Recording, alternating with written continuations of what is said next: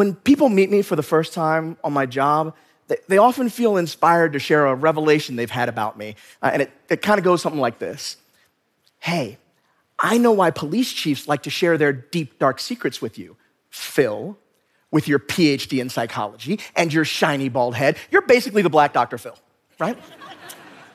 and for each and every person who's ever said that to me, I do want to say thank you because that was the first time I ever heard that joke. But for everybody else, I, I really hope you'll believe me when I tell you no police chief likes talking to me because they think I'm a clinical psychologist. And, and, and, also, I'm not. I have no idea what your mother did to you, and I can't help. no, police chiefs like talking to me because I'm an expert on a problem that feels impossible for them to solve racism in their profession. Now, my expertise comes from being a scientist who studies how our minds learn to associate blackness and crime and misperceive black children as older than they actually are. And it also comes from studying actual police behavior, which is how I know that every year about one in five adults in the United States has contact with law enforcement. Out of those, about a million are targeted for police use of force. And if you're black, you're two to four times more likely to be targeted for that force than if you're white. But it also comes from knowing what those statistics feel like. I've experienced the fear of seeing an officer unclip their gun and the panic of realizing that someone might mistake my 13 year old godson as old enough to be a threat. So when a police chief or a pastor or an imam or a mother, when they call me after an officer shoots another unarmed black child, I understand a bit of the pain in their voice. It's the pain of a heart breaking when it fails to solve a deadly problem, breaking from trying to do something that feels simultaneously necessary and impossible. The way trying to fix racism usually feels necessary and impossible. So, police chiefs like talking to me because I'm an expert, but I doubt they'd be lining up to lie down on Dr. Phil's couch um, if I told them all their problems were hopeless. All of my research and the decade of work I've done with my center, the Center for Policing Equity, actually leads me to a hopeful conclusion amidst all the heartbreak of race in America, which is this trying to solve racism feels impossible because our definition of racism makes it impossible. But it doesn't have to be that way. So here's what I mean the most common definition of racism is that racist behaviors are the product of contaminated hearts and minds. And when you listen to the way we talk about trying to cure racism, you'll hear it. Right? We need to stamp out hatred, we need to combat ignorance right? It's hearts and minds. Now, the only problem with that definition is that it's completely wrong, both scientifically and otherwise. One of the foundational insights of social psychology is that attitudes are very weak predictors of behaviors. But more importantly than that, no black community has ever taken to the streets to demand that white people would love us more. Communities march to stop the killing because racism is about behaviors, not feelings. And even when civil rights leaders like King and Fannie Lou Hamer used the language of love, the racism they fought, that was segregation and brutality. It's actions over feelings. And every one of those leaders would agree if a definition of racism makes it harder to see the injuries racism causes, that's not just wrong. A definition that cares about the intentions of abusers more than the harms to the abused, that definition of racism is racist. But when we change the definition of racism from attitudes to behaviors, we transform that problem from impossible to solvable because you can measure behaviors. And when you can measure a problem, you can tap into one of the only universal rules of organizational success. You got a problem or a goal, you measure it, you hold yourself accountable to that metric. So if every other organization measures success this way, why can't we do that in policing? It turns out we actually already do.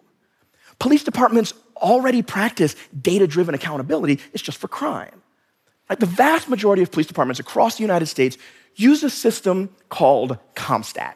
It's a process that, when you use it right, right, it identifies crime data, it tracks it and identifies patterns, and then it allows departments to hold themselves accountable to public safety goals. Right? It usually works either by directing police attentions right, and police resources, or changing police behavior once they show up. So if I see a string of muggings in that neighborhood, I'm gonna wanna increase patrols in that neighborhood. If I see a spike in homicides, I'm gonna wanna talk to the community to find out why and collaborate on changes on police behavior to tamp down the violence. Now, when you define racism in terms of measurable behaviors, you can do the same thing. You can create a CompStat for justice. And that's exactly what the Center for Policing Equity has been doing. So let me tell you how that works. After a police department invites us in, we handle the legal stuff, we engage with the community, our next step is to analyze their data. And the goal of these analyses is to determine how much do crime, poverty, neighborhood demographics predict, let's say, police use of force. Okay? So let's say that those factors predict police will use force on this many black people. There? So our next question is how many black people actually are targeted for police use of force? Let's say it's this many. So what's up with the gap? Well, a big portion of the gap is the difference between what's predicted by things police can't control and what's predicted by things police can control their policies and their behaviors. And what we're looking for are the types of contact or the areas in the city where that gap is biggest. Because then we can tell our partners look here, solve this problem first. It's actually the kind of therapy police chiefs can get behind because there is nothing so inspiring in the face of our history of racism as a solvable problem. Because look, if the community in Minneapolis asked their police department to remedy the moral failings of race and policing, I'm not sure they know how to do that. But if instead the community says, hey, your data say you're beating up a lot of homeless folks, you wanna knock that off? That's something police can learn how to do. And they did. So in 2015, the Minneapolis PD let us know their community was concerned they were using force too often. So we showed them how to leverage their own data to identify situations where force could be avoided.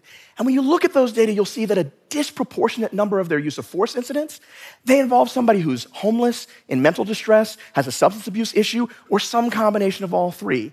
More than you expect based on those factors I was just telling you about. So right there's the gap. Next question is why? Well, it turns out homeless folks often need services.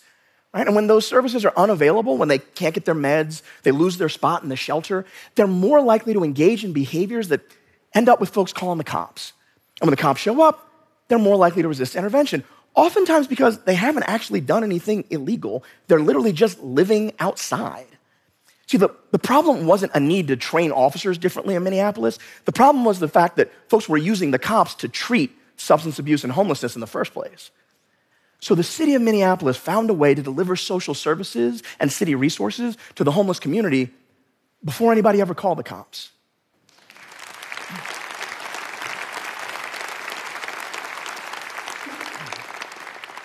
Now, the problem isn't always homelessness, right? Sometimes the problem is fear of immigration enforcement, like it was in Salt Lake City, or it is in Houston, where the chiefs had to come forward and say, We're not going to deport you just for calling 911. Or the problem is foot pursuits, like it was in Las Vegas, where they had to train their officers to slow down and take a breath instead of allowing the adrenaline in that situation to escalate it. Right? It's, it's searches in Oakland, it's pulling folks out of cars in San Jose. It's the way that they patrol the neighborhoods that make up Zone 3 in Pittsburgh and the black neighborhoods closest to the waterfront in Baltimore. But in each city, if we can give them a solvable problem, they get busy solving it. And together, our partners have seen an average of 25% fewer arrests, fewer use of force incidents, and 13% fewer officer related injuries. See, essentially, by identifying the biggest gaps and directing police attentions to solving it, we can deliver a data driven vaccine against racial disparities in policing. Now, right now, we have the capacity to partner with about 40 cities at a time. Well, that means if we want the United States to stop feeling exhausted from trying to solve an impossible problem, we're gonna need a lot more infrastructure. Because our goal is to have our tools be able to scale the brilliance of dedicated organizers and reform minded chiefs. So, to get there, we're gonna need the kind of collective will that desegregated schools and won the franchise for the sons and daughters of former slaves so that we can build a kind of healthcare system capable of delivering our vaccine across the country. Because our audacious idea is to deliver a CompStat for justice to departments serving 100 million people across the United States in the next five years.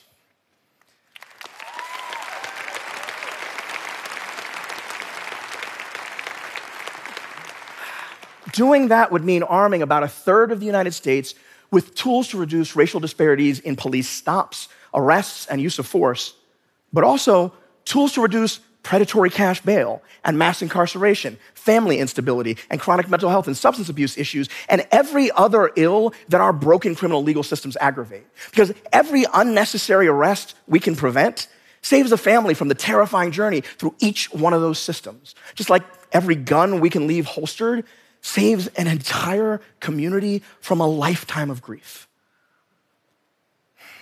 Look, each and every one of us, we measure the things that matter to us. Right? Businesses measure profit, good students keep track of their grades, families chart the growth of their children with pencil markings and door frames. We all measure the things that matter most to us, which is why we feel the neglect when nobody's bothered to measure anything at all.